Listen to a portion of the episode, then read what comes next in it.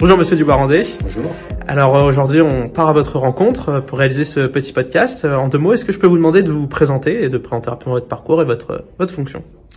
Bien, merci d'abord, félicitations pour cette nouvelle association. Et puis, euh, moi je suis euh, donc président de l'université depuis 2018 maintenant. J'ai une formation de médecin, issu d'une famille plutôt père militaire, voilà, à la retraite quand j'étais petit une mère infirmière, donc je suis d'une famille de classe moyenne, disons, et puis un parcours, euh, bah, je dirais, euh, républicain, avec euh, une formation en médecine, et puis après une montée en grade progressive.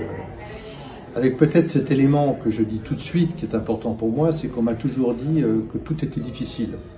probablement parce que j'étais pas forcément d'un sérail immédiat de connaissances, et ça je voudrais tout de suite le dire, rien n'est difficile, il faut simplement avancer et, de ne pas écouter hein, lorsqu'on dit que c'est difficile. C'est quelque chose d'important.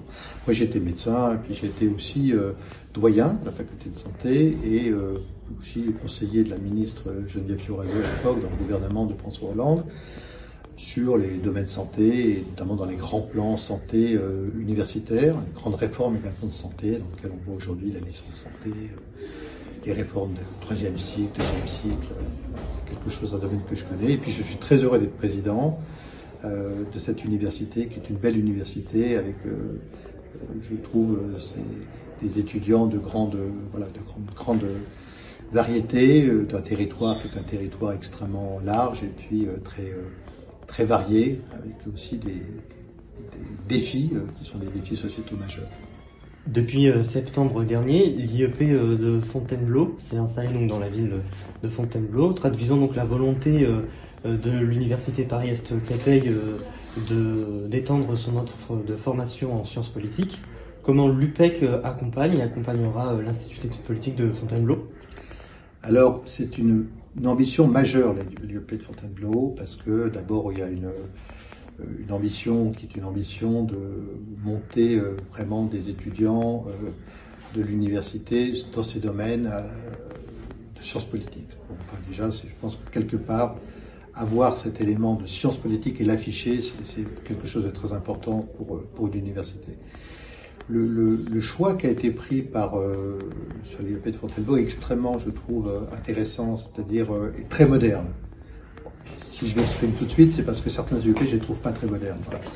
Et euh, donc là, il y a un choix de modernité autour notamment de rapprochement avec les sciences, euh, et notamment ces parcours qui permettent de, créer un, une formation à la fois scientifique et politique, et politique et scientifique. Et je pense que ça, c'est un enjeu majeur pour notre société avec aussi des développements autour du journalisme que je souhaite également monter en gamme, euh, la santé bien sûr, des grandes questions, en fait des grandes questions de société dans lesquelles aujourd'hui je pense que les étudiantes et étudiants sont parfaitement armés pour pouvoir répondre. Et si l'université Paris-Est Créteil, j'espère futurement Paris-Est, peut vraiment peser euh, politiquement, je dirais, dans, la suite, euh, ça me paraîtra une grande fierté. Très bien, merci beaucoup. Alors, euh, troisième question, c'est par rapport à la Convention citoyenne étudiante. Vous y étiez euh, présent aujourd'hui, euh, également présent euh, à, à, aux trois journées d'ouverture et présent euh, l'an dernier. Donc cette année, le thème c'était quel numérique pour quelle société? Quand on voit l'engouement et, et, tout ce qui s'y passe, il y, a une, y, a une, fierté, je pense, pour vous aussi de, de voir les étudiants de différentes facultés, de l'IEP, mais également de, de s'y impliquer. Oui, bah c'est une très grande fierté parce que c'est quelque chose veux dire, on aurait pu en rêver, voilà, et en fait, c'est une réalité. Donc, c'est quand même une grande fierté de voir que quelque chose qu'on imaginait à un moment donné possible soit une réalité. Et il y a un élément, je trouve, au-delà, c'est euh, que c'est à la fois côté exemplaire, mais c'est ce que je disais tout à l'heure dans un discours, c'est que je souhaite réellement que les étudiantes et étudiants participent à la transformation de leur université au-delà de la vie de leur université.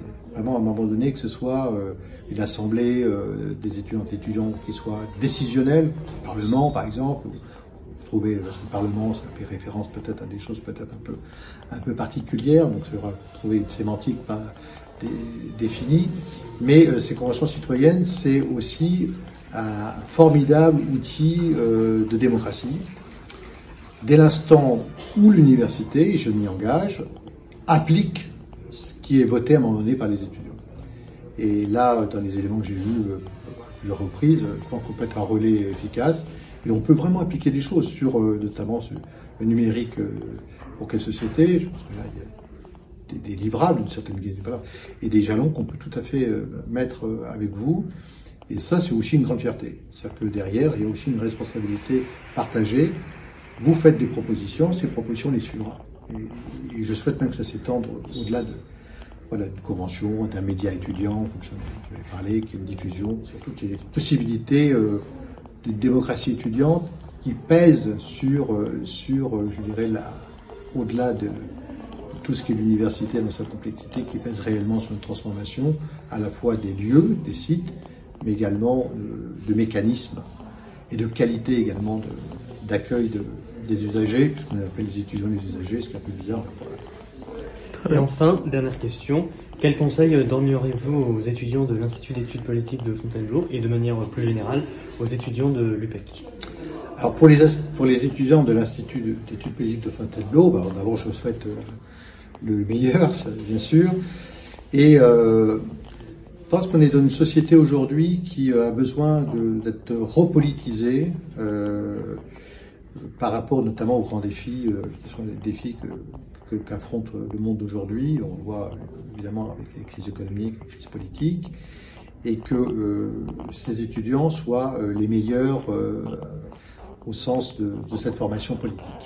C'est-à-dire que vraiment, je conseille quelque chose, c'est engagez-vous, quoi. C'est un élément fort. La société de demain, c'est vous. La société de demain, alors c'est pas que évidemment des mots valises, hein, c'est une évidence, et, ça passe forcément par vos carrières politiques. Et donc, j'en souhaite vraiment le meilleur d'une carrière politique, que ce soit dans les entreprises, que ce soit dans les collectivités, que ce soit dans le monde politique. Et donc, euh, oui. Euh, alors, comment on accompagne ça? Bah, Moi, je suis euh, à fond là-dessus. D'abord, on accompagne avec des locaux. Il y aura un bâtiment dédié, quand même, voilà, il y aura un campus qui va avoir, bon, évidemment, il y a des temps immobiliers, on a toujours envie que ça aille plus vite, mais voilà, je serai un peu contraint par quand même euh, monter des murs, mais ça sera vraiment quelque chose qui aura vraiment de l'allure, avec un, architecte qui va travailler sur, sur ce bâtiment.